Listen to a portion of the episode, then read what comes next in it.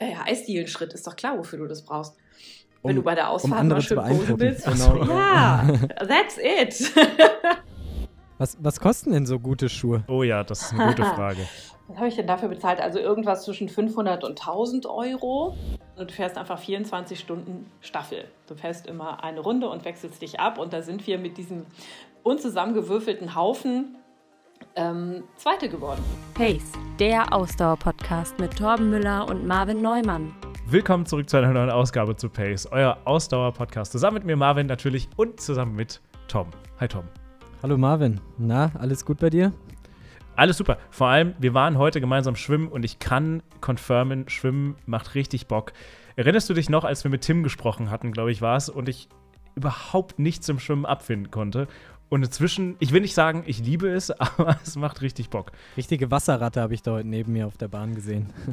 Ja, ja, also ich, ich äh, vielleicht, ähm, ja, du, du warst immer noch tausendmal schneller. Ich habe einmal versucht, richtig Gas zu geben, aber es, Ja, du machst es ja auch noch gar nicht so lang. Aber auch da habe ich wieder gesehen, äh, dass du einfach ein sehr kompetitiver Mensch bist und trotzdem am liebsten immer vor mir angeschlagen hättest, wenn es hätte funktioniert.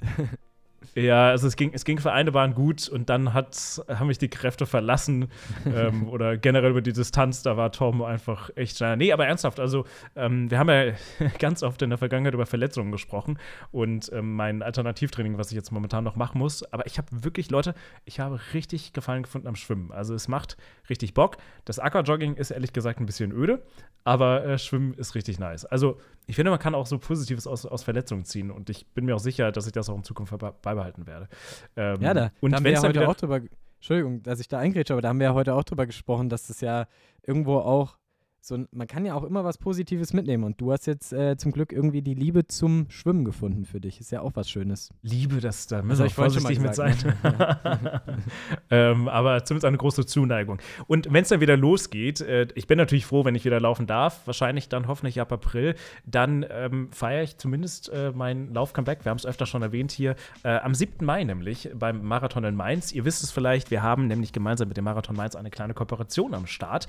Ähm, ihr könnt nämlich erstens selber beim Marathon teilnehmen oder beim Halbmarathon oder in der Staffel am 7. Mai in Mainz. Der ist, findet zum ersten Mal wieder statt seit 2019, also wirklich das erste Mal nach der Pandemie äh, durch die Altstadt, durch die Neustadt. Ich habe es schon ein paar Mal erwähnt, am Rhein entlang und, und wieder zurück natürlich. Äh, bei Top-Stimmung, ich bin mir sicher, die Mainzerinnen und Mainzer werden noch richtig Gas geben und ich finde ja auch, dass die Mainzerinnen und Mainzer so kleine Wette laufen haben, eine inoffizielle mit den Wiesbadenern, also äh, um die bessere Stimmung. Ich bin mir sicher, die Mainzer werden da gewinnen, äh, aber das nur so am Rande. Ähm, aber ihr könnt da teilnehmen und ihr könnt auch alles zum Marathon Mainz in unserer Podcast-Beschreibung finden. Und das Beste ist, ihr könnt auch gemeinsam mit uns eine Staffel laufen, denn äh, das ist das Tolle an der Kooperation. Die Kollegen vom Marathon Mainz haben uns nämlich ja, ein paar Staffelplätze zur Verfügung gestellt und wir wollen gemeinsam mit euch laufen. Auf jeden Fall könnt ihr zwei oder drei Startplätze gewinnen, also jeweils einen Startplatz logischerweise, bei der Staffel. Wir laufen nämlich gemeinsam den Marathon zusammen. Wir machen eine Pace-Staffel. Vielleicht machen wir auch den Pacer ein bisschen Konkurrenz, ich weiß es nicht. Wahrscheinlich nicht. Aber, ihr könnt auf jeden Fall mit uns laufen. Alles, was ihr tun müsst, um einen Staffelplatz zu gewinnen, ist uns äh, eine DM auf Insta schreiben oder auch gerne per Mail und uns mal euer absolutes ja, Ausdauersport-Highlight mitteilen oder Lauf-Highlight, Triathlon- äh, Triathlon-Highlight. Was ist euch mal so richtig im Kopf geblieben? Und wir haben ja auch schon letzte Woche oder vorletzte Woche, glaube ich, Torben, äh, von Anton die Nachricht vorgelesen, ähm, der uns was geschickt hat. Und äh, wenn ihr euch was geschickt habt, dann werdet ihr in den Luft Lostopf geschmissen. Übrigens, Einsendeschluss ist der 20. März. Und dann losen wir danach auch die zwei oder drei Gewinner. Das kommt ein bisschen drauf an, ob Torben auch äh, mitlaufen wird. Äh, Es kommt ein bisschen drauf an, der hängt in seiner äh, ja, Triathlon-Vorbereitung.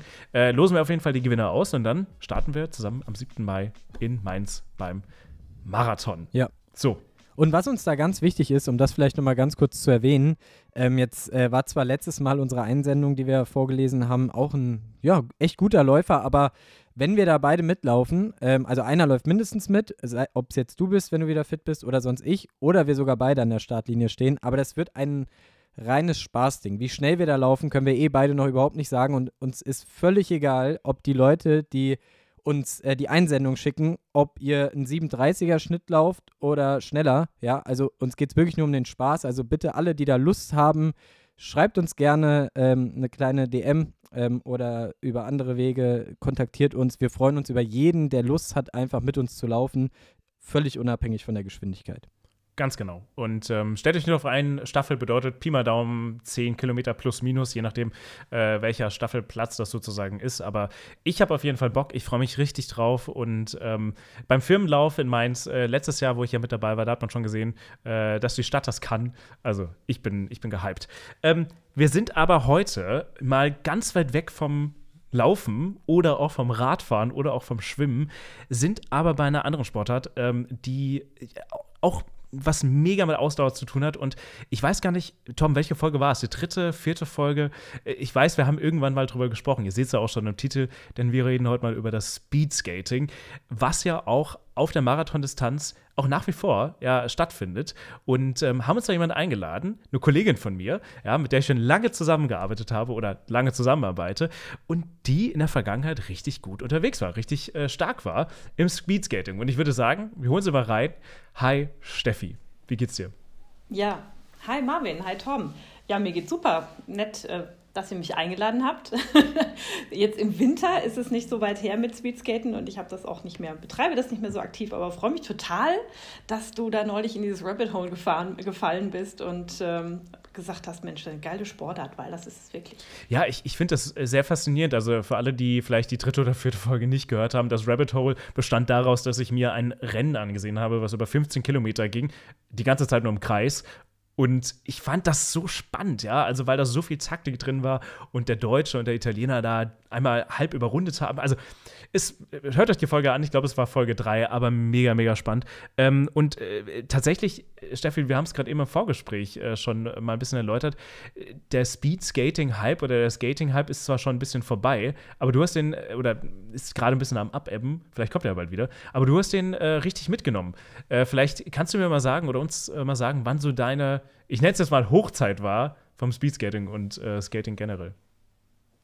Ähm, ja, das ist lustig, wenn du sagst, wir kennen uns schon lange. Also, wir kennen uns jetzt irgendwie drei, vier Jahre und haben gut zusammengearbeitet. Ja, meine, meine, die High Season sozusagen, meine, ich würde sagen, die schnellste Zeit war so 2005, 2007. Und ähm, in meiner Wahrnehmung oder meiner Welt hat so Anfang der 2000er war, war Inlineskaten so an und für sich mit so als Fun-Sportart mit den, mit den, auch mit den ähm, Streetskatern, die irgendwie Tricks gemacht haben, im, total im Aufkommen und eben auch die Speedskating-Szene, auch gerade im, im Rhein-Main-Gebiet. Und ähm, naja, und wenn man da irgendwann mal mit angefangen hat, und bei mir fing das irgendwie ähm, auch zusammen mit einer Sportgruppe an im ZDF, wo wir uns dann mal vorgenommen haben, ey, wir trainieren mal auf so ein Rennen mit irgendwie so einer bunt zusammengewürfelten Truppe. Ähm, und dann habe ich irgendwie gemerkt, das, das bockt so richtig. Wobei ich dann sagen muss, das Rennen auf der Bahn, wo, was du da angeguckt hast, das hat mich nie so interessiert. Ich fand immer das Fahren auf der Straße und ähm, auf, äh, also nicht nur auf Rennen, sondern auch auf irgendwelchen ähm, Long-Distance-Veranstaltungen immer viel spannender als nur ähm, immer im Kreis zu fahren. Ja. Aber das braucht man für die Technik. Jetzt stecken wir schon tief drin im, im Speedskating und im Hype, aber vielleicht kannst du trotzdem mal, wir es halb übersprungen haben, gerade dich mal kurz vorstellen. Also, wer bist du eigentlich? Was machst du eigentlich? Und warum sind wir Kollegen? So. haben wir ganz, ganz übersprungen, ganz galant. Ja, also ähm, ich bin äh, im Hauptberuf bin ich momentan im ZDF Gleichstellungsbeauftragte und war bis letztes Jahr Redakteurin. Und da erkennen Marvin und ich uns. Wir haben einen YouTube-Kanal zusammen aufgebaut und erfolgreich ins äh, Rennen gebracht, um hier mal im Sportjargon zu bleiben. Den YouTube-Kanal von und mit Gerz Kobel für Dreisat im ZDF. Und ähm, ja, und ich lebe seit ungefähr 25 Jahren in Mainz und ihr habt eben den Mainz-Marathon ähm, angesprochen, da konnte man früher auch Inlineskaten auf der halben Distanz. Und leider, leider, weil der, glaube ich, so beliebt ist bei den Läuferinnen und Läufern, gibt es das schon einige Jahre nicht mehr. Aber das war auch ein schönes Event. Sehr schön, ja, genau. Also wir kennen uns, ich glaube, seit 2019, äh, also seitdem haben wir zusammengearbeitet. Unsere Wege haben sich seitdem, äh, also seit 2022 äh, departed, weil wir beide das Projekt äh, verlassen haben. Aber übrigens, checkt das gerne mal aus. Also es ist immer noch sehr sehenswert. Ähm, hat nicht so viel mit Sport zu tun, aber ähm, mehr gar nichts eigentlich. ähm, du, wir stellen uns. Daher das Kon ja, genau, daher das Kontrastprogramm und ähm, ihr, genau, ihr wollt vielleicht sicher wissen, wie, wie kommt man dann zum, zum Speedskaten eigentlich? Ne? Wie, macht, wie macht man das und was braucht, braucht man da eine Vorerfahrung, weil du hast ja, glaube ich, auch out of the nothing mit dem Laufen angefangen. Bei Torben weiß ich es gar nicht. Ähm, Mehr oder weniger auch. Also, ja. Das ist ja bei vielen hm? so, ne? Also wir hatten ähm, vergangene Woche ja auch Maya zu Gast, die jetzt ähm, zusammen mit Torben ähm, auch zum ersten Mal in Triathlon startete und in ihrer Family oder auch im Freundeskreis, soweit ich das in Erinnerung habe, gibt es eigentlich niemanden, der überhaupt irgendwas mit dem Triathlonsport zu tun hat. Und sie meinte ja, dass, dass der Podcast sie tatsächlich hier so ein bisschen inspiriert hat, ähm, das einfach anzufangen und einfach anzugehen. Ich glaube, das geht aber auch vielen so. Gerade, gerade so bei dieser Marathondistanz, ne, das ist ja immer noch so ein, so ein Aushängeschild, so ein Ding, was viele Menschen mal machen wollen. Das einfach einmal schaffen und sich dem stellen ähm, und einfach beginnen, ja. Manchmal vielleicht äh, auch ein bisschen unwissend und äh, laufen sich dann sprichwörtlich in Verletzungen rein. Aber ja, wie war es denn bei dir? Wie bist du denn, ähm, wann bist du erstens zu Speedskating gekommen? Wann, wann hast du dich daran getraut und warum überhaupt? Warum überhaupt? Ja, also zum, zum Inlineskaten kam ich, wie eben beschrieben, so ein bisschen da über diesen, diesen Hype Anfang der 2000er, Ende der 90er. Da hatte man irgendwie noch diese, diese, diese dicken, hohen Stiefel mit vier so kleinen Rollen dran, wo man unheimlich viel treten musste, um überhaupt in Schwung zu kommen. Und dann bin ich irgendwie in Berührung gekommen über so Nightskating-Veranstaltungen. Jetzt hier der Werbeblock fürs äh, Tuesday Night Skating in Frankfurt. Das gibt es immer in der Sommerzeit, dienstags abends um halb neun. Fährt man da einfach mit einem Haufen begeisterter Menschen auf Inline-Skates oder Disco-Rollern oder irgendwas äh, durch die Stadt umsonst und draußen. Ne? Man null CO2-Ausstoß, man hat total viel Spaß und dabei noch ähm, sportliche Betätigung. Und wenn man sich in so einem offenen Feld bewegt, dann sieht man dann so Leute, die haben, die sind irgendwie viel schneller, die haben ganz andere Schuhe an, die fahren irgendwie ganz anders und die, die werden einfach auch wahnsinnig schnell. Und es macht einfach, es war irgendwann mal so dieses, dieses Gefühl, ich will auch da vorne mitrollen, wenn dann so eine Truppe durch die Stadt fährt. Ähm, ich will vorne dabei sein und dann fängt man halt an, und das kennt ihr beide wahrscheinlich, gut, gut genug zu denken, ah ja, vielleicht brauche ich ein paar neue Skates und was mache ich denn und was ist denn gerade so, was gibt es da Neues? technische Entwicklung, also es ist durchaus auch eine Materialsportart und wenn man gerade da in der Lebensphase ist, wo man da Bock drauf hat und das alles vereinen kann, sozusagen diese Geschwindigkeit, die Spaß macht, neue Leute kennen, hat eine, Sport, eine sportliche Ambition und setzt sich dann sportliche Ziele. Das war am Anfang, wenn man mal einen Marathon gefahren ist, wie ich eben sagte, war das so unser erster in Frankfurt 2001 oder 2002. Du hast es recherchiert, Marvin. 2000, ähm, äh, 2002, ja, genau. Genau, da fängt man irgendwie an und sagt, ich will unter zwei Stunden fahren und fühlt sich irgendwie schon wahnsinnig schnell. Und äh, das nächste Ziel ist dann unter 1,30 zu fahren und dann wird es irgendwann mal, ähm, dann wird es irgendwann arbeitsaufwendig. Dann nimmt der Trainingsaufwand zu und so. Aber es ist einfach es macht so viel Spaß, weil es irgendwie draußen ist und du kannst es im Grunde nicht überall machen, nicht wie Joggen, wo du halt, wo der Untergrund ein bisschen egal ist. Du brauchst halt schon einen vernünftigen Asphalt und nicht, ne, nicht irgendwas Rubbeliges. Aber ähm, da eröffnen sich halt auch viele Trainingsmöglichkeiten außerhalb von Vereinen oder ähm, irgendwelchen Standorten, mit die mit einer Bahn ausgestattet sind. Ja, Torben, ich würde sagen, Elliot Kipchoge, der wird ganz, äh, der, der schaut da ganz neidisch auf diese Zeiten. Also Marathon, äh, den ersten Marathon in unter zwei Stunden im Läuferbereich äh, natürlich absolut, absolut utopisch. ja, das stimmt. Naja, ja. aber du, du, rollst halt, ne? ähm, aber das war dann 2002 hast du angefangen. Wie alt warst du da? Muss ich das sagen? Ja, 32. 32? Ja, aber schau mal, ja. das ist ja gar nicht. Ähm, ich ich meine, wie viele Leute fangen, fangen an mit dem Laufen oder, oder semi-professionell mit dem Laufen relativ spät oder mit dem Ausdauersport? Und obviously, wir gehen gleich auch noch auf die Zeiten ein, ja, die du erreicht hast. Ging da ja richtig was vorwärts bei dir auch damals dann? Ja, also das, ähm, das setzt sich dann aus verschiedenen Sachen zusammen. Du brauchst natürlich, und wir sind ja hier in einem Ausdauer-Podcast, du brauchst, du musst einfach viele Kilometer machen. Und wenn du, wenn du in so einer das war halt in der Zeit so, dann hattest du irgendwie Mittwoch, äh, Dienst, nein, warte, Moment, Dienstags in Frankfurt das Night Skating, damals gab es irgendwie noch Events in Mainz, dann bist du am Wochenende irgendwo hingefahren, sowas wie, ähm, vielleicht kennt ihr das im Hunsrück, da gibt es so, ein, so eine ehemalige Bahnstrecke, den Schinderhannes Radweg und dann bist du den halt irgendwie rauf und runter gerollt und hast einfach unfassbar Kilometer gekloppt, das macht schon mal, das ist schon mal die halbe Miete. Und dann fängst du irgendwann an zu denken, okay, was muss ich jetzt noch machen, ne? und ähm, Dadurch, dass ich finde, dass es eine sehr schonende Sportart ist, auch wenn man damit halt mit über 30 anfängt, also so ein Schicksal wie du jetzt hattest mit, was war es, Ermüdungsbruch und so, wenn du dich nicht kapital auf die Klappe legst beim Skaten, das kann auch passieren und sogar sehr häufig, aber wenn du das nicht tust und immer brav einen Helm aufsetzt, hm, hm, hm, ähm, kannst du über die, über die Technik unheimlich viel machen und hast ähm, ansonsten dadurch, dass du Gummirollen unter den Füßen hast, irgendwie auch nicht, nicht sowas wie diese Knieschäden oder irgendwie so Dinge, die einem dann widerfahren können. Das ist eigentlich eine sehr, ich finde, so sehr gesunde Sportart. So. wenn man das in der freien Natur betreibt. Und, ähm, und dann musst du halt wirklich auch viel Technik trainieren. Und dann damit kann man aber einfach nochmal unheimlich was rausholen. Ich muss ja sagen, ich bin, äh, wir sind wahrscheinlich beide, Tom, eine absolute Noobs, was das Skating betrifft. Ich hätte nicht erwartet, dass das also eine schonende Sportart ist. Ich dachte eigentlich, dass das eine ist, die richtig auf die Knie geht und vor allem, dass die Stürze wirklich richtig schlimm sind. Ich weiß nicht, also finde ich unerwartet. Aber find Marvin, äh, erinnerst du dich, als wir äh, damals darüber gesprochen haben, haben wir auch äh, beide gesagt, dass was wir eigentlich als allererstes gelernt haben, als wir äh, mit dem Inlineskaten angefangen haben, waren beide in Kursen das richtige Stürzen. Ja, ja. Auf die Knie. Absolut. Genau, auf die Knie, Knie Ellenbogen, Handgelenke. Auf die Knie. Knie, Ellenbogen, Handgelenke. Ja, wart ihr bei mir im Kurs? Ja, scheinbar, scheinbar. Und tragen Sie bitte einen ist Helm, so. liebe Kinder daheim. Ähm, Steffi, ja. nimm uns mal so ein bisschen mit. Wir haben ja für jeden Gast ähm, so ein paar Fragen, die wir immer am Anfang vorbereiten oder die wir gerne jedem stellen, um vielleicht da so eine kleine Vergleichbarkeit zu haben am Ende.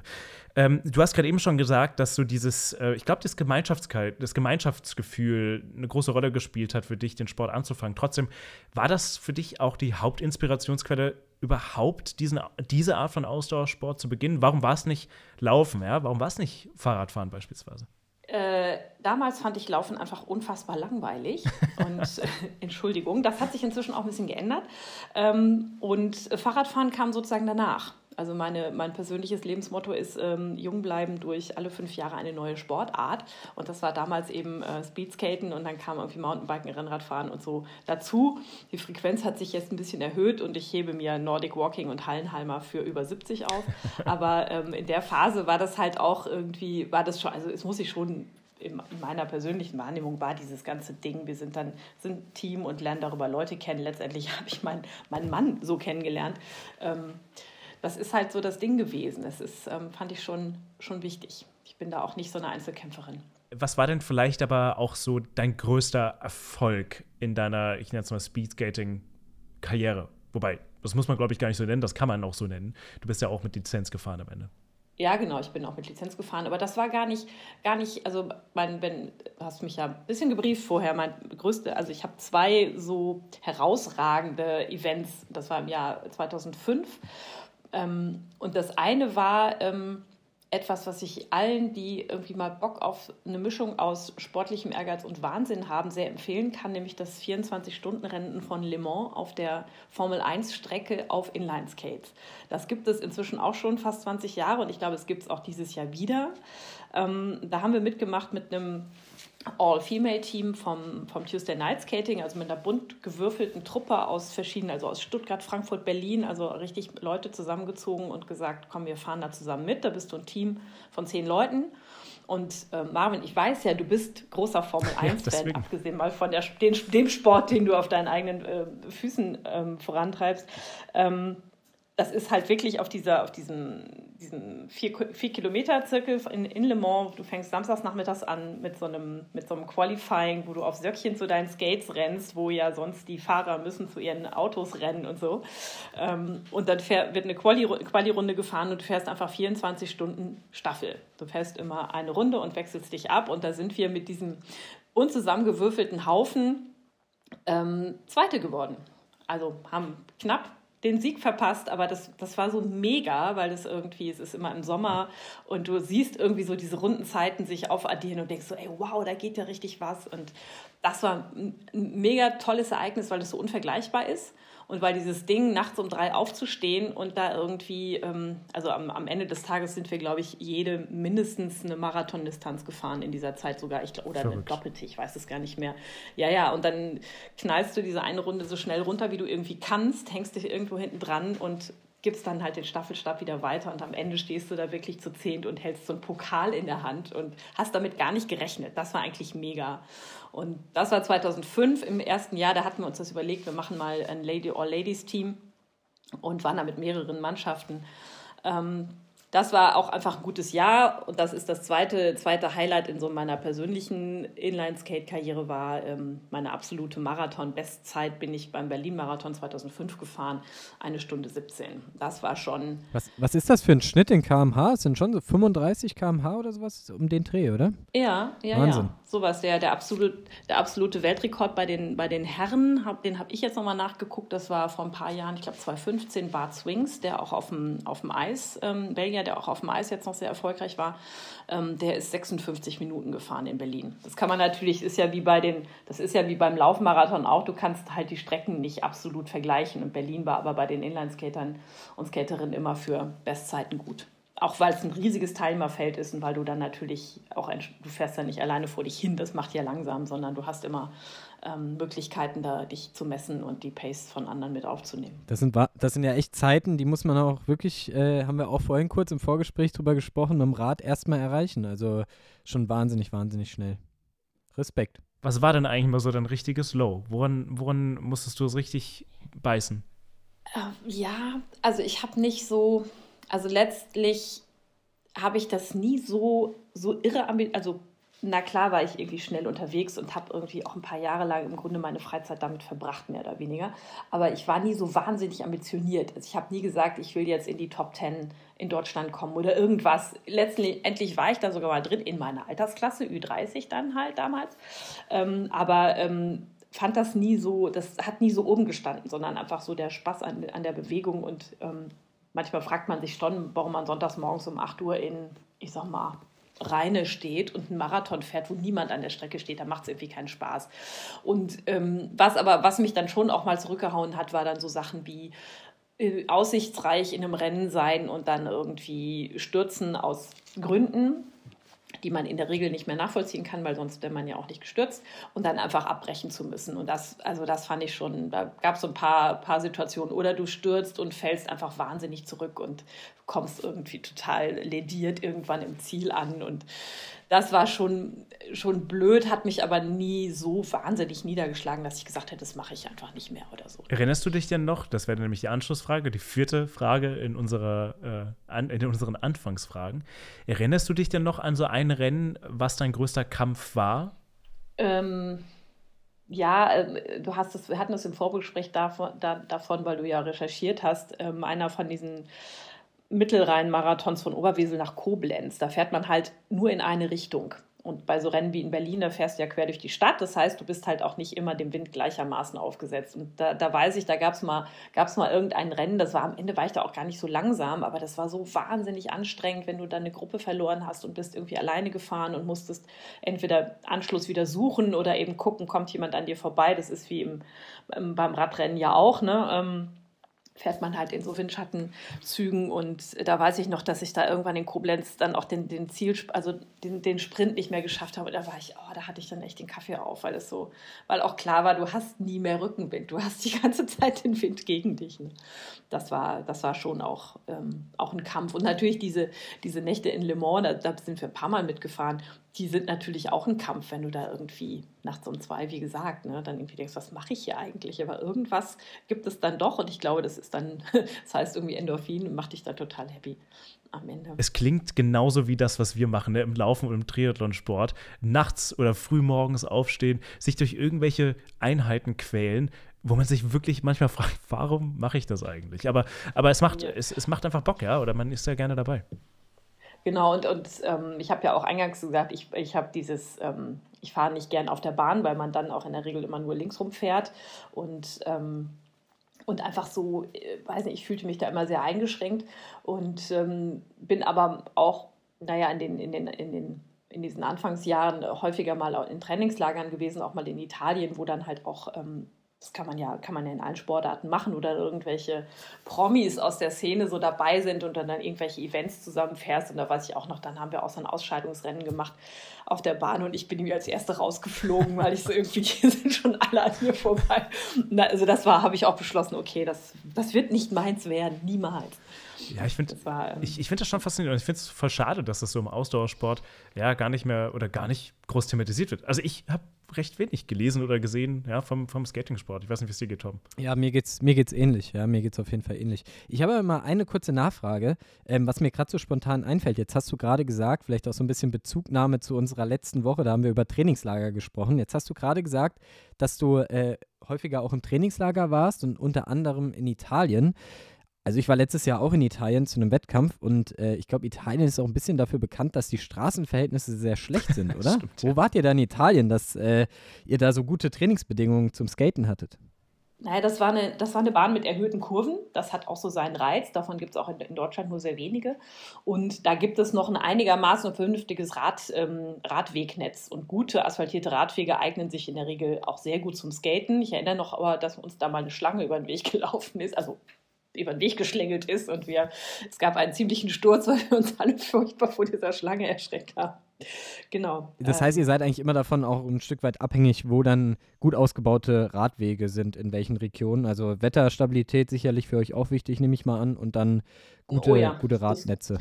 Du, du skatest nicht gern bei Regen. Also das glaube ich. Ich erinnere auch an einen Berlin-Marathon, wo ich irgendwie quasi knöcheltief in irgendeinem Schlagloch untergekommen bin.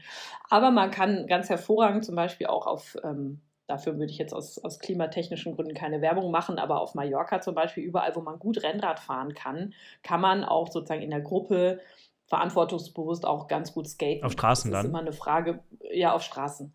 Dann ist es immer eine Frage, wie viel Verkehr ist da noch sonst, wie rücksichtsvoll ist man auch Sportlerinnen und Sportlern gegenüber. In Deutschland musst du ja offiziell eigentlich auf dem Bürgersteig skaten. Da gibt es ja auch oftmals so, so Seitenstreifen, ne, auf denen man ganz gut fahren ja, kann. Ja, genau. So, und wo, was, was super ist, zumindest hier im Rhein-Main-Gebiet, sind natürlich auch so, so, ähm, so Wirtschaftswege, Feldwege. Wenn die nicht, nicht schmutzig sind, geht das, geht das ganz hervorragend. Und vor allen Dingen eben so gut ausgebaute Radwege wie am Rhein oder wie ähm, was ich vorhin gesagt habe, diese asphaltierte Radstrecke. Es gibt um, um Berlin herum den Fläming, da gibt es auch so ein riesiges ähm, Radwegenetz, da kann man auch, ich weiß nicht, 80 Kilometer fahren oder so. Das ist, ähm, muss man sich schon so ein bisschen suchen.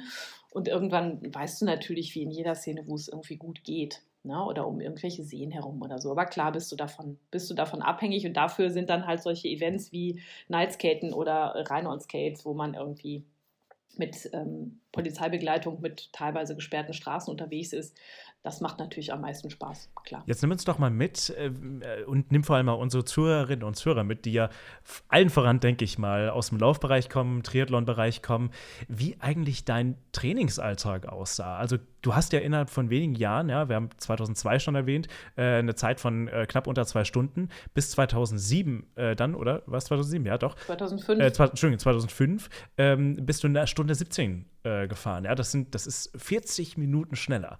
Was hast du in diesen drei Jahren gemacht? Wie sah dein Training aus? Und vielleicht, vielleicht sieht es ja sogar relativ ähnlich aus, ja, zu einem Marathontraining, ähm, nur, nur ein bisschen schneller äh, im Vergleich zu Läufern und, und äh, Triathleten. Ähm, ja, wie ich schon gesagt habe, also das, das, ähm, das, das Wichtigste ist natürlich die Ausdauergrundlage und ich habe dann schon so ein paar Jahre lang auch wirklich nach Trainingsplan trainiert mit, was du auch machst. Ne? Damals hieß es noch, ich weiß gar nicht, sowas ändert sich ja immer, Grundlagenausdauer 1, dass man wirklich so auch oft mit Pulsgurt fährt oder eben, was man heute mit einer Uhr machen würde ähm, und da eben vor allen Dingen Kilometer schrubbt. das ist das Erste. Und wenn du dann merkst, das alleine reicht nicht, weil du auch nicht so weil du irgendwie möglicherweise Rückenschmerzen kriegst, weil du, weil du eine schlechte, schlechte Haltung hast, dann fängst du halt auch mit Trainerinnen oder Trainern an, äh, Technikübungen zu machen, dass du sicher auf dem Skate stehst. Ähm, die gut die Balance hältst, irgendwie die richtige Position hast und mit einer, mit einer guten Technik halt vor allen Dingen Kraft sparst. Na, das ist dann halt, ähm, wenn man ganz hektisch immer nur die Beine schmeißt, kommt man zwar auch schnell voran, wird aber auch schnell müde und letztendlich kommst du, musst du dann, musst du halt eine Technik mit langen Schritten über die letzte Rolle abdrücken und nicht über, über die vorderste Rolle abdrücken mit entsprechenden, ähm, entsprechenden Haltungsnoten machen. Und ich habe tatsächlich auch, das erinnere ich noch, weil das halt durchaus auf den Rücken gehen kann, wenn man, wenn man sehr stark ähm, ähm quasi den Oberkörper vorbeugt, um schön schwindschnittig zu sein, dass man dann einfach Probleme in der Rückenmuskulatur kriegt. Ich habe dann schon auch äh, gezieltes Krafttraining gemacht. Das macht man schon. Krafttraining, Balancetraining. So, ich kann jetzt, kann das nicht mehr sagen, weil wir sind damals äh, mehrere hundert Kilometer in der Woche einfach so gefahren, plus natürlich noch Trainingseinheiten eben auf der Bahn. Und, ähm, und irgendwie Rückengymnastik und so Spieße. Ich habe eine kurze Nachfrage. Jetzt hast du gesagt, ihr seid auch die Grundlageneinheiten dann nach äh, Herzfrequenz gefahren. Wie habt ihr denn die Trainingsbereiche dafür festgelegt? Also nach, du meinst, äh, bei, genau, ihr habt ja, Frequenz? Genau, richtig. Ihr habt ja sicherlich dann gesagt, okay, ähm, in dem Bereich von der Herzfrequenz bis zu der Herzfrequenz äh, solltet ihr Ja. euch dann im GA1-Bereich aufhalten. Wie habt ihr die äh, definiert, diese Bereiche? Oh, ihr seid ja richtig nerdy, was das angeht. Torben, Ja. Man muss dazu sagen, Torben ist, Genau Torben ist immer für die Trainingsfragen zuständig. Wenn's, da wird es richtig technisch. Ja? Da kommen wir auch in so Laktatbereich, irgendwelche Tests. Also das Ja, ist, weil- da, da, Ja, ja, da so lehne ich mich jetzt zurück. Ich weiß, Mhm. äh, in Leipzig am IAT gibt es so ein sehr, sehr breites Laufband auch. Ja, das hat Ja, irgendwie 5 ja. mal 7 Meter oder so. Und da machen nämlich die ähm, Biathleten und so Laktattests auf dem Laufband. und ja. jetzt habe ich mich gefragt, Ja. ob sowas auch im Skating-Bereich angewendet wird. Genau, das kannst du schon machen. Also das wird natürlich dadurch, dass Skaten einfach keine olympische Sportart ist und Schnief, Schnief wahrscheinlich auch nicht mehr werden wird, befürchte ich.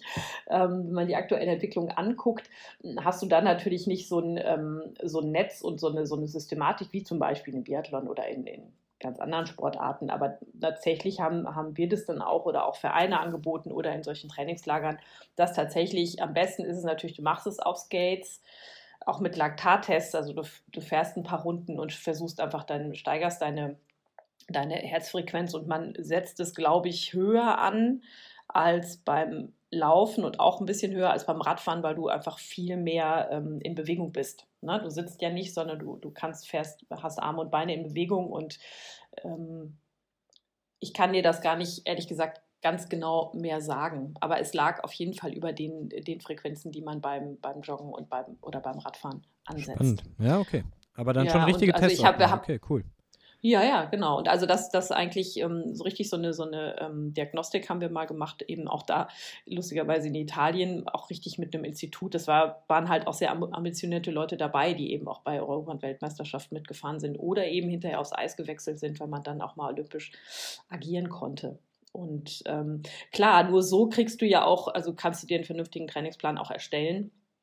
Und ähm, da ist vielleicht jetzt auch die Trainingswissenschaft beim, beim Speedskaten schon weiter. Das, das kann ich aktuell jetzt tatsächlich nicht beurteilen, weil ich da in dem Leistungsbereich gar nicht mehr unterwegs bin. Ähm, aber ähm, wenn du das halt in der Sportart auch machst, in der du dann den Wettkampf ausübst oder fährst, dann ähm, kommst du natürlich da auch näher an das dran, was du idealerweise erreichen willst. Jetzt vermute ich mal, dass die meisten unserer Zuhörer und Zuhörerinnen wahrscheinlich noch nie einen Marathon gefahren sind auf, auf Skates. Äh, vielleicht ist der ein oder, ein oder andere auch noch nie einen Marathon gelaufen, aber wie muss ich mir eigentlich so ein Marathon, so 42, äh, ein bisschen mehr als 42 Kilometer eigentlich auf äh, Skates vorstellen? Das erstens geht ja ein bisschen deutlich schneller, aber was ist die Renntaktik? Wie geht man da vor und worauf hast du damals geachtet? Das verändert sich auch tatsächlich im Laufe der Zeit. Am Anfang fährst du einfach, ne, fahren alle irgendwie wild los. Es bilden sich so Windschattenzüge, wo man dann am besten auch nicht so weit hinten ist. Das ist wie beim Radfahren. Ne? Dann gibt es immer so Ziehharmonika-Effekte. Das ist irgendwie, ähm, das ist sehr anstrengend. Wenn man dann ein bisschen ambitionierter unterwegs ist, weiß man schon, man muss sich irgendwie einen Zug suchen und es wird, wird irgendwie durchgewechselt. Wer im Wind steht, geht dann hinterher nach hinten und man versucht einfach da nicht abzureißen. Man hat im besten Fall halt auch ein Team, was zusammen fährt und zusammen funktioniert. Und ähm, na klar, und wenn du richtig in der Spitze unterwegs bist, da wird auch taktiert. Also da wird ausgerissen und ähm, klar, also das, diese ganzen Spielchen, die man beim, äh, egal wie, beim Rennrad sieht oder auch, weil du gerade Biathlon angesprochen hast, Torben, ne, irgendwie, da wird am, wer die Strecke gut fan, kennt, weiß, am Anstieg äh, wird angetreten und dann kommst du da irgendwie nicht mehr hinterher. Das ist, du kommst, ähm, kommst irgendwie aus diesem, ähm, ich fahre da einfach mal irgendwie mit, kommst du natürlich schon, schon in so eine, so eine Renntaktik und kennst irgendwann natürlich auch die Szene, du kennst die Leute, die da irgendwie mitfahren. Und ähm, jetzt kleiner Fun-Fact: äh, In der aktuellen ähm, Speedskating Damenserie ist Claudia Pechtstein, die als Schnellläuferin, die ja auch immer noch äh, als Schnelllauf betreibt, die macht, ähm, fährt auch auf Inlineskates die Rennen mit. Und dann habe ich, als ich mal irgendwann für mich so gedacht habe, vielleicht steige ich in einer bestimmten Altersklasse mal wieder ein in den Rennsport, habe ich gedacht, nee, solange die dabei ist, brauche ich das gar nicht zu probieren. Also, also Claudia Pechstein fährt aktuell noch, meinst du? Ich, ob sie jetzt Inlineskate-Rennen fährt, weiß ich nicht, aber ich habe neulich gelesen, dass sie auf jeden Fall noch auf dem Eis unterwegs war. Genau, auf dem Eis, glaube ich, ja. Da ist sie doch sogar noch, wenn ich mich nicht ganz täusche, sogar bei Olympia noch mit dabei gewesen. Ja, genau. Ne, so als, äh, genau. Ich, nach der Sperre. Ja, mhm. also nach sehr, sehr langer Zeit. Ja, super spannend. Und das heißt aber, äh, so war das am Anfang, also du, du, ne, erstmal reinkommen. Ich glaube, wir hatten auch Rebecca, ähm, ne, Torben, wir hatten mit Rebecca auch gesprochen, äh, Triathletin, die auch, glaube ich, ein oder zwei äh, Skating-Events auch mal gefahren ist und auch davon berichtet hat, dass sie irgendwann ihren, ähm, ja, ihren Windschatten verloren hat äh, und sie nicht wusste, dass, oder sie sich an keine Gruppe äh, rangehängt hat und dann war sie halt auf alleiniger Front unterwegs. Ähm, ich glaube, beim Hunsrück-Marathon, ja, glaube ich, war genau. das auch. Und, da, und sie ist aber trotzdem Vierte geworden am Ende, sogar, ja, ohne, ohne Windschatten. Ja, äh, super. Aber das heißt, auch wenn, als du dann fortgeschritten warst, du bei diesem, oder auch mit Lizenz gefahren bist, 2,5 dann auch in Berlin, das heißt, du bist da richtig taktisch rangegangen und hast auch wahrscheinlich schon vorher dir gedacht, an die und die Gruppe hänge ich mich dran. Habt ihr euch eigentlich abgesprochen vorher? Ja, also je, ähm, ja, schon. Also du trittst einfach mit ein, ein, paar Leuten an, wo du weißt, die haben ungefähr deine, ähm, ne, deine, deine, dein Niveau, dein Leistungsniveau. Und ähm, ich denke jetzt gerade, während ich spreche, noch nach, wie das in Berlin war. Da weiß ich eben, das habe ich ja eben schon gesagt, da waren wir im Herrenfeld mit unterwegs. Und du kennst, also man fährt ja dann in einer gewissen ab einer gewissen äh, Ambition fährt man halt auch in so Rennanzügen, dann steht da der Verein drauf oder das Team, ähm, wie auch immer, und dann, dann, wei dann weißt du das irgendwie so ein bisschen einzuschätzen. Du versuchst natürlich, klar, du versuchst zusammen zu bleiben, aber der Rennverlauf kann ganz unterschiedlich ausgehen. Es kann Stürze geben, es können sich Leute einmischen und dann am Ende musst du einfach so ein bisschen gucken, gucken, wo du bleibst. Aber natürlich versuchst du das schon äh, strategisch auch so anzugehen, dass du ähm, dass du dann mit den Leuten ins Ziel kommst, mit denen du losgefahren bist, im besten Fall. Und im allerluxuriösesten Fall gibt es wie auch im Marathon ähm, Leute, die die Pace machen zum Beispiel. Also es gibt beim Berlin-Marathon gab es das immer, ich glaube, das gibt es auch noch ähm, Experts in Speed heißen die, glaube ich, die, ähm, oder Skate Experts, ich weiß es gar nicht mehr, die halt auch sowas anbieten, was ihr jetzt beim Mainz-Marathon auch anbieten wollt, zu sagen, okay, wir haben hier, wir haben hier Guides ähm, und wir nehmen Leute mit, die gerne mal eine Zeit von 1,30 fahren wollen oder, oder 1,45 oder keine Ahnung. Da kann man sich dann anschließen und da ist ganz klar, diese Gruppe bleibt auch zusammen mit diesem Ziel, in einer bestimmten Zeit auch ins Ziel zu kommen. Übrigens ist das mit Windschattenfahren und Taktik, ne, Torben, das ist ja bei euch im, im Triathlon-Sport echt ein bisschen anders. Also da gibt es auch diese harten Regeln. Da war doch auch letztes letztes Jahr, ja. letztes Jahr auf Hawaii, glaube ich, auch einer, der äh, wegen minimalstem Abstand oder zu, also der war, glaube ich, zu nah an jemanden dran, disqualifiziert wurde, ja, weil du genau. ja nicht in Windschatten Bei uns gibt es je nach, je nach äh, Renndistanz gibt es eben Windschattenverbot oder Windschattenfreigabe auf den kurzen Distanzen in der Liga oder ähm, je nach Rennen auf bis zur olympischen Distanz ist meistens Windschattenfahren erlaubt.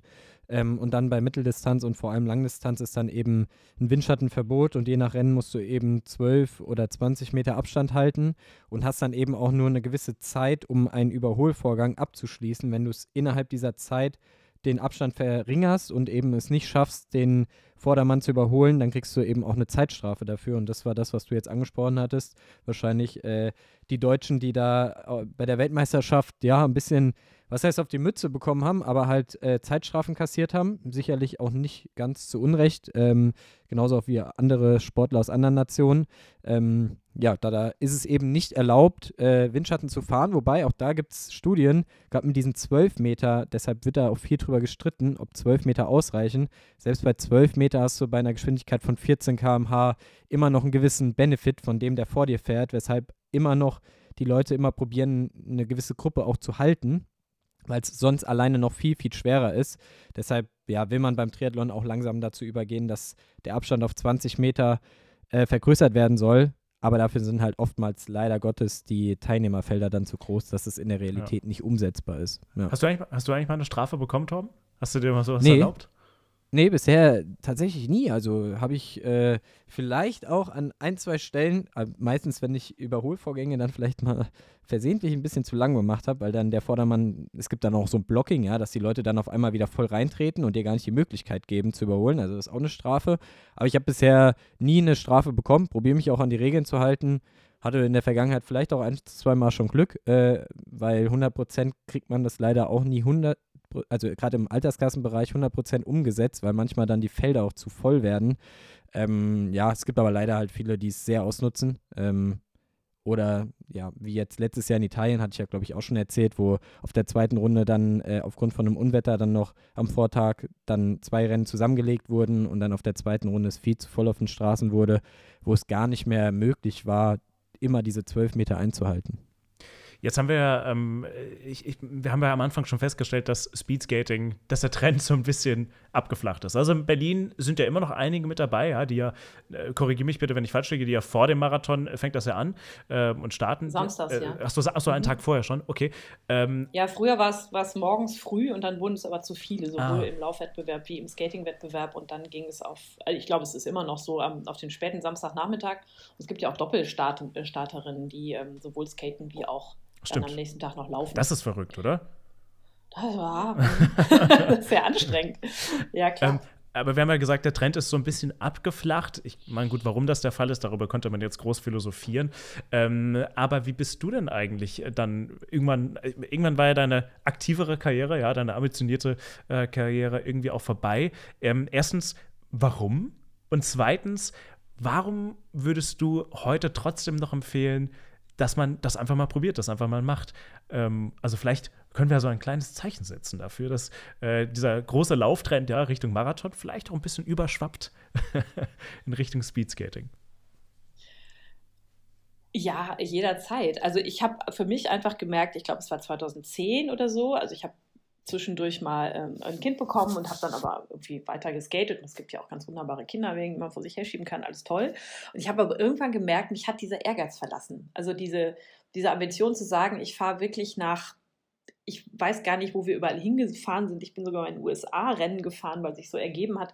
Und ähm, da habe ich irgendwie gedacht, ich habe jetzt keine Lust mehr nach Hamburg, Berlin oder sonst was, nur für den, für den Marathon oder für das Rennen meine Zeit da äh, auf der Strecke zu verbringen, um, um den Sport auszuüben. Ich habe mich dann einfach verlegt auf, auf weiterhin auf Night Skating, auf Rheinland Skates, auf irgendwie mal, ähm, äh, mal, mal ein Wochenende, wo man irgendwie an äh, sowas wie so Flusswanderwege kann man ganz gut ausskaten. Da haben wir auch mal ein paar Jahre so, so, so Aktivitäten gemacht. Ich habe dann die Sportart nicht verloren, aber diese, diesen sportlichen Ehrgeiz, der ist mir irgendwie abhanden gekommen. Also Vielleicht hat das auch was mit dem Alter zu tun, ich weiß es nicht. Aber dass man dann das Gefühl hat, okay, wenn ich jetzt hier, es ist ja wie immer, ne, so 80 Prozent deiner Leistung erreichst du mit möglicherweise 20 Prozent deiner Energie und das letzte Stück, da auch zu sagen, okay, ich steige in der Altersklassenwertung nochmal richtig ein. Ich habe dann 2010 nochmal bei einem Rennen, ähm, das, wie heißt es denn jetzt? Und früher hieß es rund um den Henniger Turm, das Radrennen, wo man halt, Eschborn, wo wir auch eine Skate. Ja. Das, Eschborn Frankfurt Eschborn, heißt ne? es mittlerweile, ja. Ja, genau. Und da, da gab es eben auch ähm, eine, eine Skate-Challenge und da habe ich dann irgendwie mal, weiß ich nicht, die Altersklassenwertung gewonnen bei einer, auf einer bestimmten Strecke. Und, Was man nicht so macht. Gedacht, jetzt ist, das ist gut. so mit 40 oder so, da war dann irgendwie, habe ich gedacht, jetzt reicht es mir eigentlich. Ja, aber was, genau. was willst du denn, aber warum sollte man das anfangen? Also du hast gerade eben schon gesagt, es ist schonender, was mich wirklich überrascht hat, aber gibt es noch andere Aspekte, wo du sagst, das lohnt sich wirklich mal da reinzugucken und wenn man vielleicht, vielleicht sogar für Leute, ja, die auch sagen, hey, Laufen ist ja auch tatsächlich kein schonender Sport, ja, für Gelenke und so. Ähm, aber was spricht denn für Skating? Mit was? Mach mal so einen Pitch. So einen Pitch für Leute, die sagen, wir wollen jetzt mal Skating gehen. Ein Elevator-Pitch. Du bist ja Journalistin. Elevator-Pitch. ja, äh, warte, warte. Oh, jetzt bin ich aber überfordert. Ach, ja, einfach, es macht, es macht unheimlich Bock. Also diese Geschwindigkeit, das, wer das mag, du bist einfach wahnsinnig viel schneller als zu Fuß ne? und äh, ungefähr so schnell wie auf dem, wie auf dem Rad das ist irgendwie geil, der Aspekt, wenn du bei, bei Nightskatings in großen Städten mit, ähm, mitfährst. Du hast so, so ein wahnsinniges Gefühl von Freiheit. Das finde ich irgendwie unheimlich gut. Also du bist, ähm, du bist relativ flott unterwegs in so einer Stadt. Du siehst alles aus einer anderen Perspektive. Du hast eben eine andere Reisegeschwindigkeit. Du bist dann bei Nightskatings und natürlich auch bei Wettbewerben nicht abhängig vom Autoverkehr, nicht abhängig von, von Ampeln oder so. Du kannst einfach ordentlich Gas geben. Und das macht total viel Spaß, weil ich manchmal das Gefühl habe, man ist irgendwie auch ähm, so eingeschränkt in viel im, im, Alltag. Und beim Skaten, du stellst dich halt drauf und das ist der große Vorteil, wenn man sich mal eine Weile lang so ein bisschen auch mit der Technik beschäftigt hat und irgendwie, okay, was weiß, was man machen muss, wie man seine Kräfte gut einsetzt oder wie man halt auch vielleicht im Windschatten fährt oder irgendwas macht. Und das geht mir halt jetzt auch noch so nach über 20 Jahren, dass ich dann irgendwann merke, so, ey, ja, das geht echt noch. Ne? Das macht richtig Laune und das ist so Muscle Memory, das vergisst man nicht. Und das ist richtig super am Skaten. Dann ist es sozusagen klar, ich habe ich hab jetzt halt auch immer noch, ich habe die mal mitgebracht, das kann man, kann man mal reinhören. Oh ja, gerne. die Rollen laufen. Ich habe halt hier, das ist so ein Carbon-Schuh, das könnt ihr ja leider nicht sehen, Nein. liebe Leute zu Hause. Also erklär mal, erklär mal, erklär mal was man sind. sieht. Äh, ganz kurz, also für alle Zuhörer und Zuhörer. Steffi sieht. hat gerade so einen genau. Äh, Skaterschuh hochgehalten. Ist natürlich super, dass wir das im Podcast machen, aber erklär mal, was, was du da in der Hand hast. Genau. Das ist sozusagen mein, mein, aktueller, mein aktueller Schuh. Also ich bin ganz lange äh, so einen Carbon-Schuh gefahren oder fahre das noch. Der geht bis zum Knöchel. Der ist extrem leicht. Diese Fitnessstiefel, die man so, die man so kennt, ne, die sehen so ein bisschen aus wie Skischuhe auf, auf, einer, auf einer Schiene. Und ähm, das hier ist ein Carbon-Schuh, der ähm, nicht ganz maßgeschneidert ist, aber meinem Fuß angepasst. Der ist an drei Stellen an einer Aluschiene befestigt und ich habe, die ist halt extrem verwindungssteif. Das heißt, du hast nicht so einen Verlust auf der Straße und ich habe vier 400er Rollen drunter. Und ähm, das, damit komme ich echt gut klar, weil du musst natürlich den, den Fuß jedes Mal hochheben und damit auch den, ne, auch den Skate. Und je schwerer der ist, desto anstrengender. Deswegen haben wir alle so, so leichte Schüchen. Und ähm, Genau, da gibt es halt auch unterschiedliche Philosophien. Wir hatten es vorhin schon davon, Torben war der Meinung, es sind nur drei Rollen. Es gibt dreimal, dreimal 125 Millimeter Durchmesser, gibt es auch. Das heißt natürlich auch da wieder weniger, äh, wie heißt das denn? Äh, Rollwiderstand? Nee, Roll, Rollwiderstand, so, nicht Rollverlust, Rollwiderstand. Ja. Ähm, genau, und ich finde, ich finde diese 4x100 extrem gut. Und angefangen habe ich mal mit 4x80, dann gab es mal 5x80. Das ist so ein bisschen, das ist halt sehr lang und sehr, sehr hakelig. Und ähm, naja, jetzt bin ich beim, schon ziemlich lange bei diesem 4x100-Konzept. Das heißt, 80 oder 100 steht für die äh, Größe Millimeter, der Rollen? Durchmesser, ja. mhm, mhm Durchmesser, okay. genau. Mhm. Genau, dann hast du da zwei so, so Industriekugellager, diese ABEC-Kugellager drin, mhm. mit so einem kleinen Spacer in der Mitte. Und ist halt, das meist, ist meistens Alu, die Schienen sind Alu, die Schuhe Carbon. Es sei denn, jemand korrigiert mich und sagt, das machen wir jetzt inzwischen aus Luft und Liebe. Ich weiß es nicht. Aber das ist, ähm, das ist so ein, da habe ich dann auch nochmal investiert, nachdem mein alter Mars-Skate von Daniel Juncker, der ist irgendwann mal, na, ich weiß nicht, wie viele Jahre ist der einfach über die Wupper gegangen, aber es war ehrlich gesagt der bequemste Schuh, den ich je hatte. Was, was kosten denn so gute Schuhe? Oh ja, das ist eine gute Frage. ja, also du bist bei so einem ähm, Semi-Custom-Skate wie dem, das, das ist, die Firma heißt Bond, die kennt man vielleicht, Bond mit T hinten. Ähm, die machen auch, machen auch ähm, Radschuhe. Äh, ähm, bitte? Radschuhe, Radschuhe ne? Bond, genau. Bond und als ähm, Schlittschuhe und so. Genau, und der ist, ähm, der ist jetzt so schon von der Stange, aber halt auf meinen Fuß äh, hitzeverformt angepasst. Was habe ich denn dafür bezahlt? Also irgendwas zwischen 500 und 1000 Euro. Aber so ein Satz neue Rollen, da kannst du halt auch beliebig viel investieren. Ist immer so eine Frage, wie lange man die fährt, wie viele Kilometer man braucht, wie häufig man die wechselt. Und so ein richtiger Custom-Made-Schuh, da gibt es verschiedene Anbieter meistens auch ehemalige Aktive da bist du schon bei 1500 Euro. Das heißt aber, du hast gerade gesagt, dass der Schuh deinem Fuß angepasst ist, was ja auch nur Sinn macht, wenn man ja. so viel da drin steht. Ja. Davon können ja Läuferinnen und Läufer eigentlich nur träumen, ja.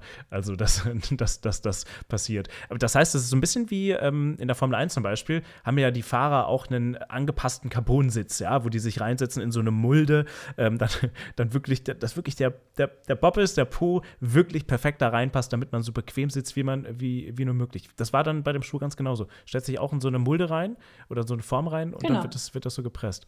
Das ist ja schon geil. Mhm.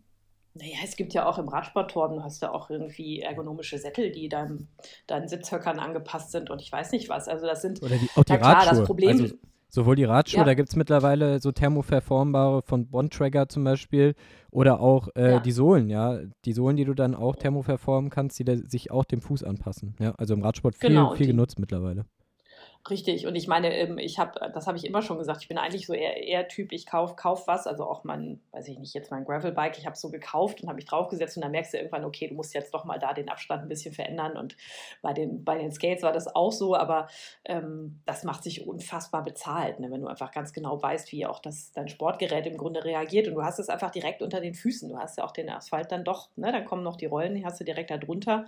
Genauso ist das halt auch für die Schienen bei diesen Fitness-Skates, die man irgendwie so, so kennt, sind die Schienen oft ähm, fest, fest am Schuh dran und du kannst sie nicht versetzen. Und für eine, für eine optimale Ausnutzung ähm, der Vorwärtsbewegung ist es manchmal gut, ähm, dass man die Schiene nach innen setzt, um nicht mit dem, man knickt sonst leicht nach innen, dann steht man so ein bisschen x-beinig auf dem, auf dem Schuh und dann setzt du die ganze Schiene nach innen und hast halt da einfach auch da wieder ein paar Millimeter gespart. Und ich meine, das Problem steht oben drauf oder das Problem sitzt auf dem Rad oder das Problem hat die Laufschuhe an. Ne? Also der Motor bist am Ende du selber. Aber ähm, ich muss schon sagen, ich würde, habe dann so überlegt, gehe ich jetzt mal, kaufe mir jetzt mal wieder so ein, so ein Sofaschuh, aber ich sage, nee, mach ich nicht. nutzt man, nutzt man denn auch äh, im, im Laufsport zum Beispiel nutzt man ja für unterschiedliche Trainingseinheiten unter, unterschiedliche Schuhe. Mal den etwas gedämpfteren für lange Grundlagenläufe, mal äh, irgendwie den Carbon-Schuh dann für Wettkämpfe oder so. Ist es da auch so, dass man irgendwie unterschiedlich harte oder weiche Rollen für unterschiedliche Trainings nutzt?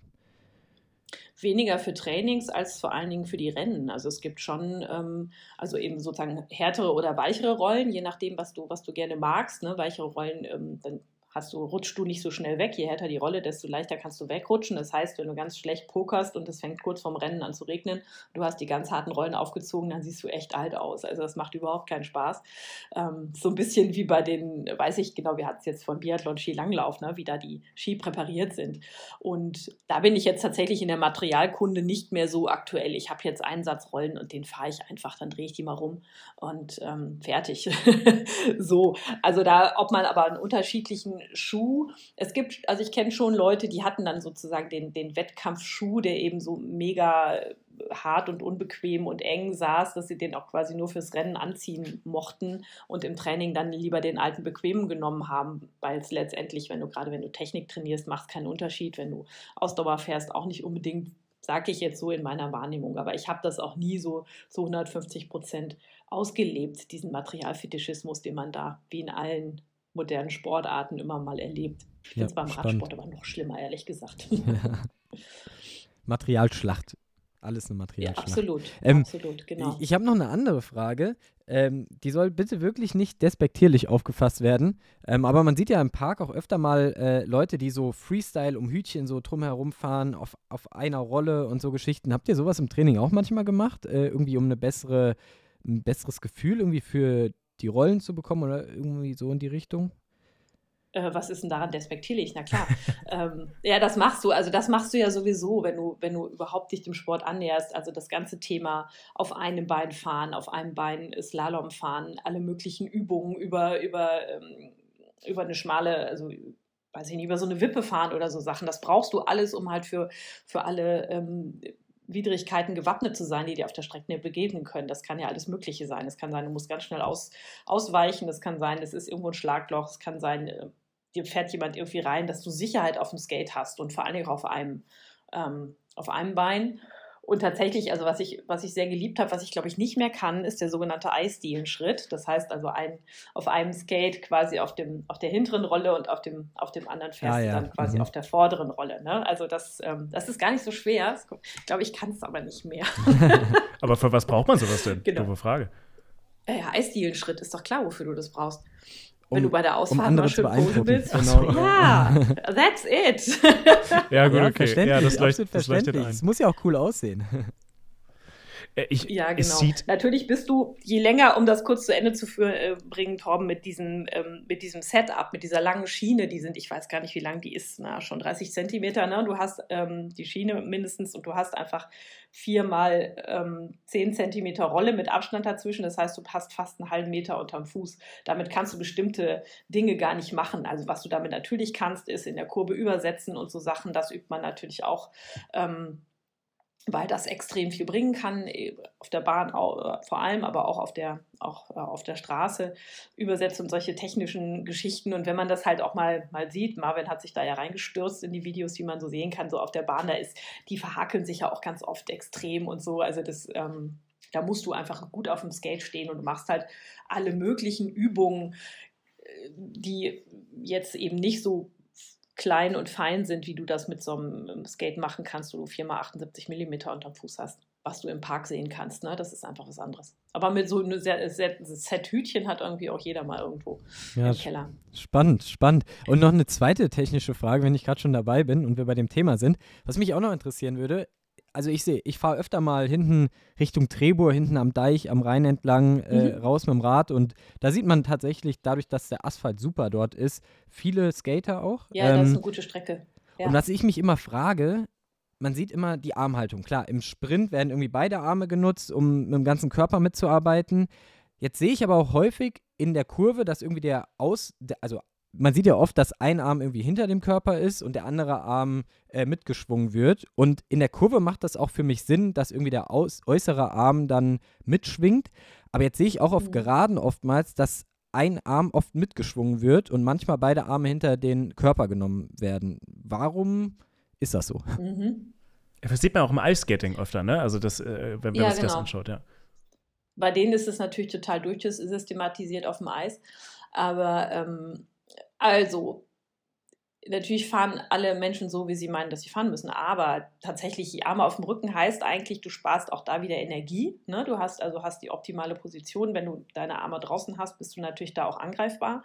Ähm, und ähm, ähm, kannst sozusagen, wenn du einen guten Schritt fährst und eine gerade Strecke hast, da einfach total effektiv ähm, deine, deine Meter runter, runterschrubben. Und wenn man also jetzt auf der Geraden nur einen Arm zu, zu schwingen, finde ich ehrlich gesagt auch unsinnig. Da weiß ich nicht, wen du da gesehen hast, aber ähm, okay. ich habe das halt mal gelernt bei einem Neu neuseeländischen Speedskater, Kalen Dobbin, der, wo es dann halt wirklich auch um die Technik im Rennen und so geht, der dann immer sagte, Strong Arms, Strong Legs. Also das heißt, wenn du eine gute Technik hast und wirklich dann den Schritt total ausreizt und die Arme entsprechend mitschwingst, technisch korrekt, dann ähm, das macht schon was aus. Das machst du natürlich in Sprintsituationen und mhm. so. Und auf der Strecke machst du das halt, fährst du halt so hast du die Arme hinterm Rücken und fährst möglichst kraftsparend. Strong okay, Arms, gut. Strong Legs, das trifft eigentlich auch aufs Laufen gut, zu, ja? ganz ehrlich. Und im Schwimmen, ja. wenn man mir ehrlich ist. Auch das. Um, um ich dachte immer, geschwommen wird über die Arme, dachte ich. Ja, ja, da musst du Torben fragen. Ich würde jetzt sagen, ja, 70-30 hat mir mein Techniktrainer gesagt, äh,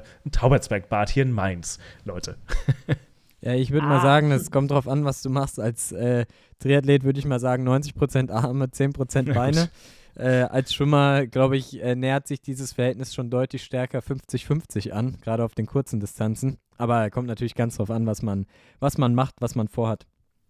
Sag mal, Steffi, ich, also äh, soll ich euch was sagen? Ich habe gerade richtig Bock bekommen, mal so, mal so ein Speedskating-Schuhe anzuziehen und mal mitzuradeln, äh, ich sagen, mal mitzufahren. Äh, also mir hast du richtig Bock bereitet gerade oder diese Unterhaltung. Ich hoffe, euch äh, zu Hause in den Kopfhörern geht das ganz genauso. Ja, es gibt, ähm, in Mainz gibt es einen Verein, die Speedfüchse, und es gibt in Groß-Gerau, wo du jetzt gerade Torben Trebur gesagt hast, Blau-Gelb Groß-Gerau, die haben auch eine Bahn. Da, äh, die bieten auch Trainings an, auf jeden Fall, die Speedfüchse auch. Und es gibt in Darmstadt auch einen Verein, den ESC. Und da ist zum Beispiel äh, Felix, kommt Felix Reinen her, der auch schon bei Olympia als, als Schnellläufer gestartet Also, wenn ihr im Rhein-Main-Gebiet wohnt, dann habt ihr jetzt ein paar Adressen gehört. Aber wir haben ja, wir haben ja tatsächlich Gibt noch. Leute aus ganz Deutschland. Aber sag mal, wenn, wenn man jetzt. Berlin, Gera, Gensing. Soll ich was sagen? Ich glaube, wenn Leute. Äh, ich, du bist die perfekte Adresse, oder? Also, wenn, Leute sich äh, ein paar, paar Kontakte suchen wollen, wendet euch an Steffi. Aber wie schafft man denn so als Abschluss vielleicht, wenn man jetzt Interesse gefunden hat, wenn man vielleicht jetzt sich den Podcast angehört hat und denkt, ja, das wäre eigentlich was für mich. Wie sollte man eigentlich starten? Wie hast du vielleicht gestartet? Was war für dich der erste Punkt, um wirklich loszulegen? Der allererste Punkt war, ich habe mir mal ein paar Skates ausgeliehen. Und ich habe ähm, ne, auch Material erstmal auch getestet, auch als es darum ging, dann in den, die, in den Speed-Bereich einzusteigen. Na, da naja, das hat alles, das muss, den Wermutstropfen muss man dann schon noch eingießen, dass diese ganzen Events nachgelassen haben, aber im Rahmenprogramm vom Berlin-Marathon, im Rahmenprogramm vom Kriterium in Groß-Gerau, das ist so eine Speed-Skate-Veranstaltung auf der Bahn, immer im April, wo echt internationale ähm, Athletinnen und Athleten dabei sind. Da gibt es dann, gibt's dann halt auch Verkaufsangebote und dann kannst du mal ausprobieren. Das ist, das ist auf jeden Fall wichtig. Und es gibt wenn man jetzt losgeht und sich Skates kaufen will, sozusagen im, im üblichen Sportgeschäft gibt es nicht so eine große Auswahl. Da muss man sich so ein bisschen umtun. Gibt es aber zum Beispiel in Seeheim Jugendheim, den Jürgen Lutz mit seinem Skate-Shop, der ist total super, der kann auch gut beraten. Aber wenn man jemanden kennt, äh, ruhig erstmal so ausprobieren, ist auf jeden Fall wichtig, weil man muss schon erstmal, was habt ihr zuerst gelernt? Man muss erst bremsen lernen und fallen lernen und immer einen Helm tragen und dann geht es erst richtig los. Ja, also Leute, ich hoffe, genau. ihr habt jetzt so ein bisschen Begeisterung. Ich, ich habe auf jeden Fall, also durch dich, du, ich finde, du bringst so eine schöne, so eine tolle Begeisterung mit, ja, für einen Sport, der dich über eine super lange Zeit begleitet hat und sicherlich jetzt auch zumindest im Rahmen oder im Maßen auch noch immer noch begleitet.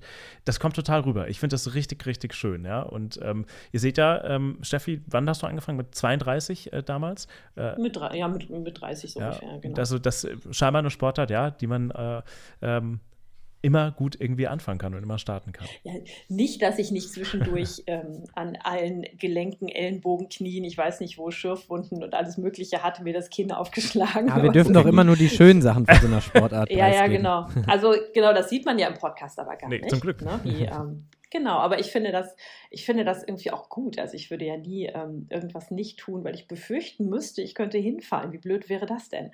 Ne? Also das, ähm, aber das wird ja auch weniger. Je besser man es kann, desto, so, desto einfacher. Ich könnte jetzt sagen, ja man so. kann ja auch beim Laufen sich den Mittelfuß brechen, oder Marvin? Wie sieht's aus?